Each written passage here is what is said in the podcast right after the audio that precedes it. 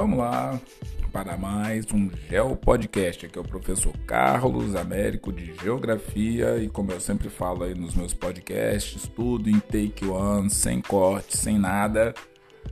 Hoje vamos conversar e continuar conversando aí sobre Espírito Santo, ok?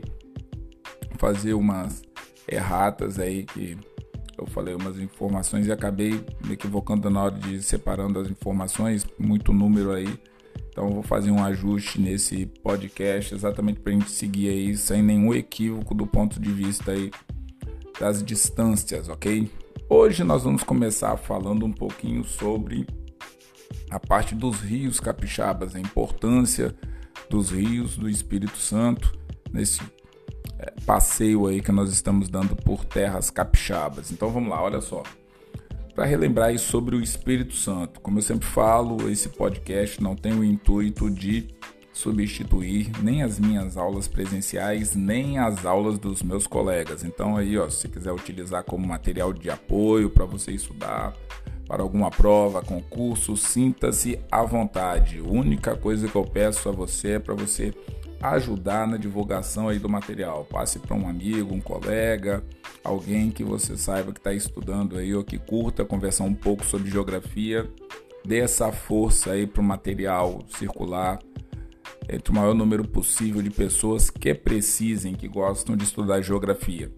Na verdade, geografia é uma disciplina que está no dia a dia de todo mundo, entendeu? Como eu acabei de falar sobre relevo, clima, Agora nós vamos falar sobre hidrografia, o estudo dos rios, das bacias hidrográficas, né? Importante vertente aí do ciclo da água, que é importante para a sobrevivência de boa parte da vida, da biosfera do planeta.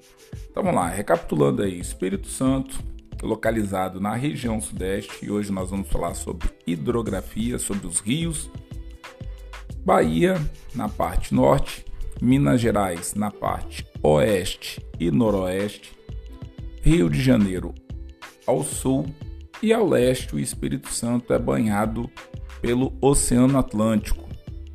E aí já vai a nossa primeira informação aí, o litoral do Espírito Santo é um pouquinho menor do que eu tinha falado para vocês nos podcasts anteriores, é aproximadamente 400 quilômetros. A mil é, e 100 quilômetros daqui estão as ilhas de Trindade e Martin Vaz, ok? Mas o litoral é, capixaba não é tão extenso assim, quase a metade disso daí, ok? Então são só 400 quilômetros, só não, são muitas praias, portos, é, comunidade de pescadores, ribeirinhos, que também tem muitos rios desses que desaguam no mar, então aí tem uma quantidade de comunidades pesqueiras muito grandes, tem IFES no litoral é, sul do Espírito Santo voltado para a pesca, entendeu? Perocão lá em Anchieta, para aqueles lados de lá, escola é, Piuma, que voltado exatamente para o estudo é, do mar.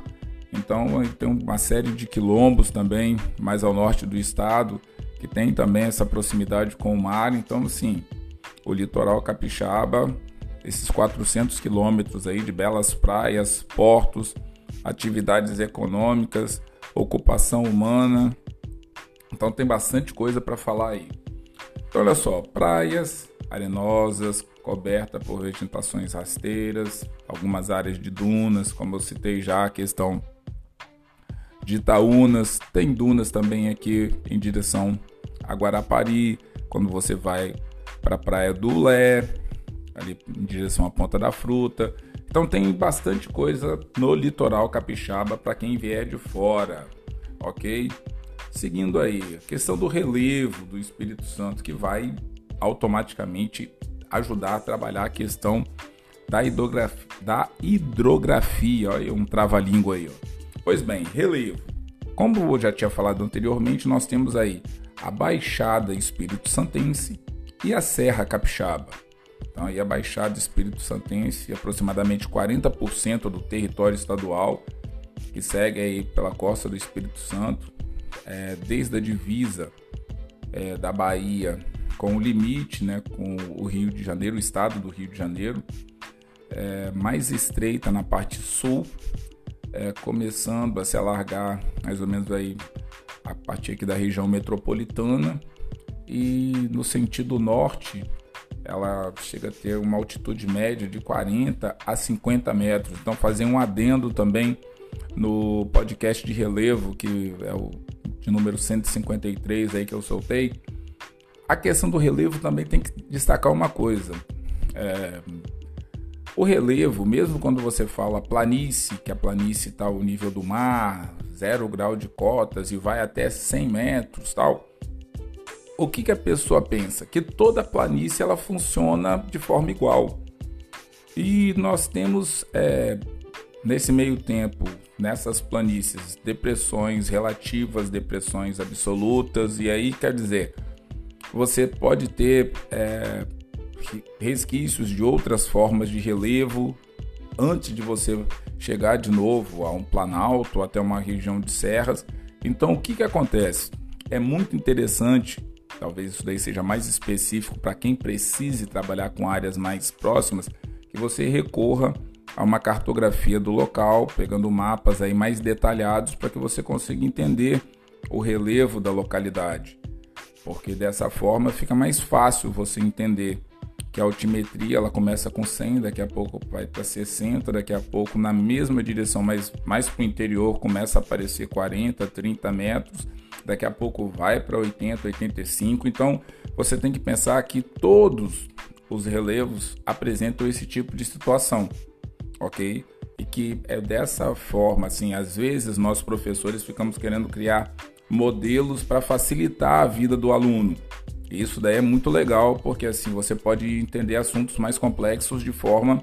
Só que às vezes é, falta o exercício de também comentar que aquele modelo é mais para facilitar o estudo.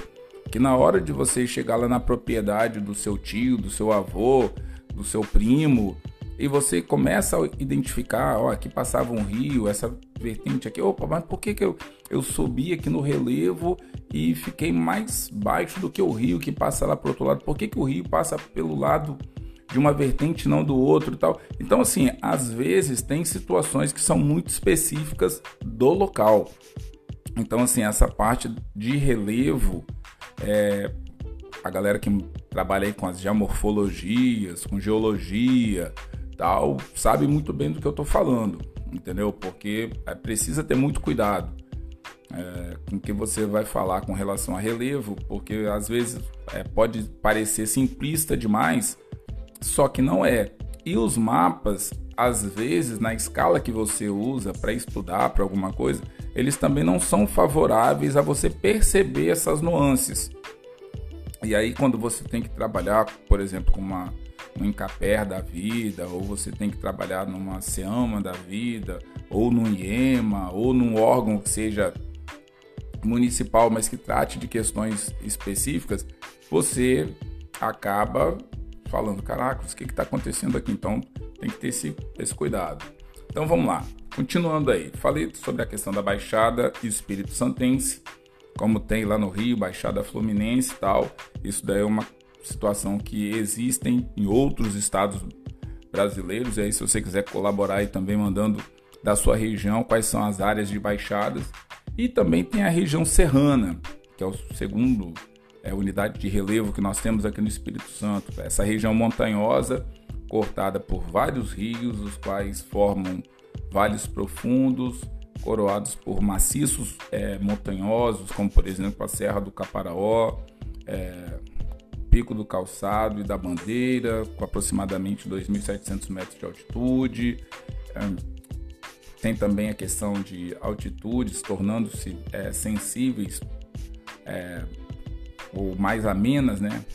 É, menores ao norte do Espírito Santo, onde você tem o Rio Doce, um principal rio do estado do Espírito Santo, né, com aproximadamente 900 quilômetros de extensão.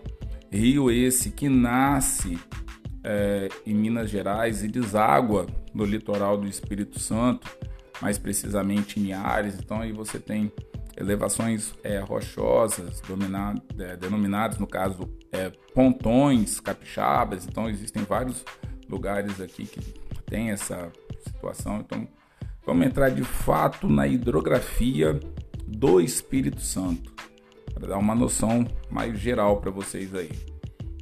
Olha só, entre os rios que você pode identificar aí no Espírito Santo, eu acho que o Rio Doce é o rio mais relevante.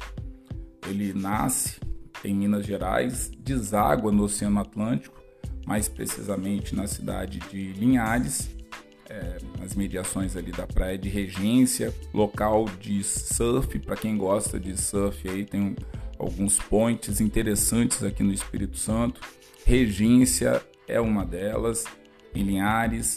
Você tem também é, Ponta da Fruta, é, em Vila Velha, que tem também uma questão de surf muito grande. A galera do Moribug gosta, tá? alguns, alguns campeões brasileiros saíram aqui do Espírito Santo, então o litoral brasileiro é sempre aí colocando não só no more, é, no surf, mas em alguns outros esportes aquáticos também, muitos campeões por conta dessa facilidade de boa parte da população brasileira mora em áreas litorâneas.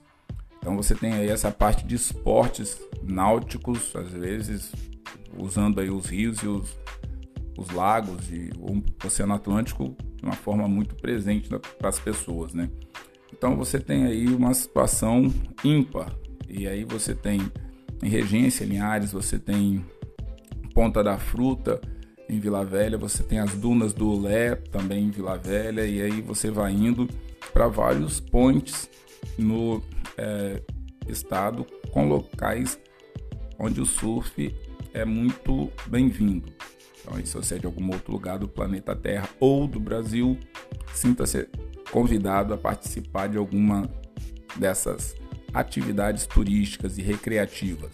Pois bem, vamos pensar aí quais são esses rios mais importantes, pensando que esses rios, na sua história, muitos deles facilitaram na questão da colonização do solo espírito santense.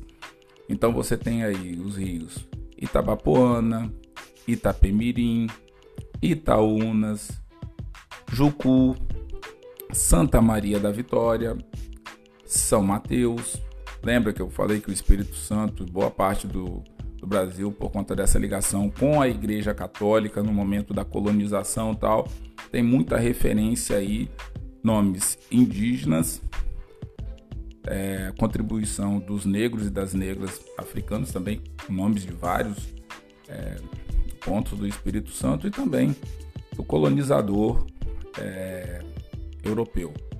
Então, esses daí são alguns dos rios. E esses rios ajudaram na fixação é, quando os europeus vieram para o Espírito Santo. Voltando a falar um pouquinho de Linhares. Em Linhares, segundo o material pesquisado aqui, tem aproximadamente 70 lagoas, cara. São muito interessantes, até no bairro Lagoa do Meio, que é o maior bairro de concentração de negros e negras do Espírito Santo. Eu pensei que fosse algum bairro aqui na região metropolitana, mas na hora que eu estava vendo o material do Instituto Jones dos Santos Neves, Interlagos já recebe esse nome porque é um bairro que existe circundado por lagos né, no norte do estado, em Linhares. É o bairro que tem apresenta a maior a incidência de negros e negras do Espírito Santo. Então fica aí registro aí para quem quiser usar depois. Olha só, é, constituindo o maior complexo, ixi, outro trava-língua aí, constituindo é, num complexo lagunar é, da região aí sudeste, né, que nós temos no nosso, no nosso estado. Então, sendo é, que é mais conhecida dela, dessas lagoas, é a Lagoa Juparanã, com aproximadamente 38 quilômetros de extensão. Lembrando também que nos períodos de cheia que ocorreram, alguns acidentes aconteceram na Lagoa Juparanã. Então, alguns peixes é, foram introduzidos de forma inadequada nesses períodos de cheia que ocorreram no norte do Espírito Santo. Esses peixes, por não possuírem predadores naturais acabaram se multiplicando muito nessas áreas de lagoa. Então isso daí é um problema no norte do Espírito Santo. Se você precisar dar uma pesquisada aí em algum desses equipamentos de busca e dar uma pesquisada, porque isso daí foi um, é, um problema em alguns estados brasileiros. Pelo menos aqui no Espírito Santo ocorreu. Imagino que em outros é, estados do Brasil também devam ter acontecido coisas desse tipo. Então, assim, essa parte de lagos, lagoas, rios passam por essas situações. Então, é, a Lagoa do Paranã é uma das maiores é, lagoas do território brasileiro, é um volume de água doce. E, segundo a literatura, é uma das maiores é, em extensão. Então, assim, o Brasil ele tem essa riqueza é, no litoral. Então, é bom que se preserve isso para as futuras gerações. Olha só, o Rio Doce é o mais importante do estado, com mais é, 800 quilômetros de extensão desde a sua nascente e acaba passando por cidades é, importantes, mas você tem aí várias cidades que se destacam por conta da questão é, dessa água doce. Você tem Linhares, você tem o Rio São Mateus, no norte do estado, Rio Itaúnas, Itapemirim, Jucu, Santa Maria da Vitória, é, que deságua na Baía de Vitória, é, o rio Itabapoana, que separa o Espírito Santo do Rio de Janeiro. Se você já veio do Rio de Janeiro, passou para o Espírito Santo ou vice-versa, quando você está na divisa dos dois estados, você tem que atravessar uma ponte. Aquele rio dali é o rio Itabapoana. Entendeu? Uma ponte não muito extensa, tal, depois, quando você está em Campos, aí sim você tem uma situação de um rio mais extenso tal. Mas aquela da divisa ali é mais suave o rio, mas também é um rio importante. Então tudo isso é, faz com que não só é, esses rios eles tenham sido importantes é, na formação do território capixaba, desde os indígenas que aqui moravam e que utilizavam é, dessa parte dos rios, é, os negros e as negras, quando vieram é, escravizados, também é, foram é, e utilizaram esses rios e automaticamente também produziram atividades próximas dos rios, fizeram as entradas é, utilizando os rios como forma de facilitar o transporte de produtos e tudo isso daí foi forjando o território capixaba. É, com os imigrantes que vieram depois, para onde que eles se fixaram, quer dizer, os rios sempre sendo importantes, não só na parte da agricultura, mas depois também quando vieram os parques industriais, a questão de transporte, as cidades crescendo, nós temos cidades aqui, por exemplo, como Guarapari, que no período do verão, alta temporada, é, passa por situações de limite é, hídrico, então falta água em algumas áreas do Espírito Santo. Então, assim, isso daí, às vezes, por conta do volume. Hoje, olha que a região metropolitana do Espírito Santo não é uma região metropolitana extremamente é, desenvolvida como outras no Brasil, mas já passa por situações de limite hídrico. E como que essa água desses rios são utilizadas na atualidade? Nos complexos industriais, nas atividades econômicas do dia a dia.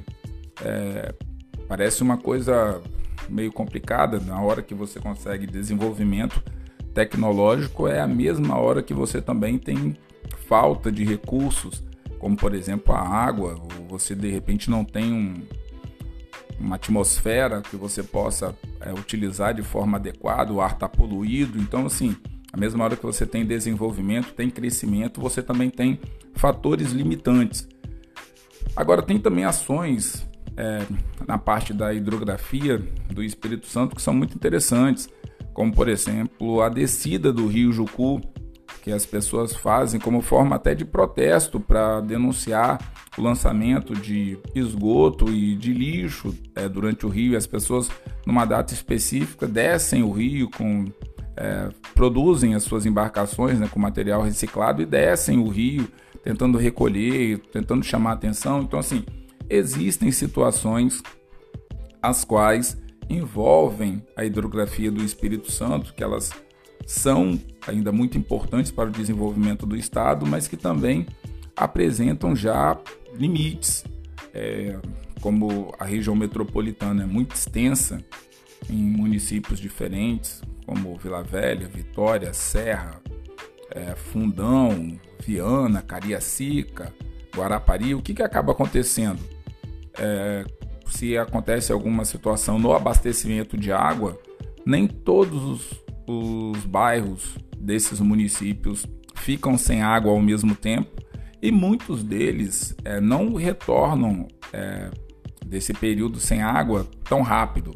Então, assim, essa situação hídrica no Espírito Santo tem que ver. Lembrando que aqui no Espírito Santo, boa parte da água utilizada não é pela população, e sim pela agricultura e pela indústria. É uma tônica aí de quase todo o território brasileiro. Ah, claro, nós dentro de casa temos que nos preocupar com a questão do desperdício de água, reaproveitar a água tal. Mas assim, quem de fato utiliza a água e às vezes em situações bem mais complexas do que a água residencial são as indústrias e a agricultura. E aí fica aquela coisa, você precisa se alimentar, você precisa trabalhar, mas também até quando que esse crescimento, esse desenvolvimento não vão afetar é, a natureza. Então essa daí é uma situação que sempre está sendo colocada e as questões que envolvem hidrografia não vão só falar do nome dos rios, suas características, histórias, mas tipo assim, como que você pode de repente estar tá aproveitando esse recurso que nós precisamos todo dia. Quando terminar aqui esse podcast, vou ali pegar um copinho d'água e dar uma reabastecida. Então, assim, a água é fundamental 25 horas por dia, não só para o banho, não só para o alimento, não só para nossas atividades comuns, mas é um recurso que nós temos que pensar aí. Quem sabe mais para frente eu faça um podcast só sobre o ciclo da água para que a gente possa entender aí o quanto que essa água funciona no relevo, na vegetação, na população e em várias situações que nós temos que olhar aí. Tá certo, galera? Espero que tenha ajudado aí com mais esse Geo Podcast sobre o Espírito Santo. Tá quase acabando, gente. Segura aí porque é muita coisa. Olha que eu não tô nem falando tudo, hein? Mas vamos lá, vamos que vamos.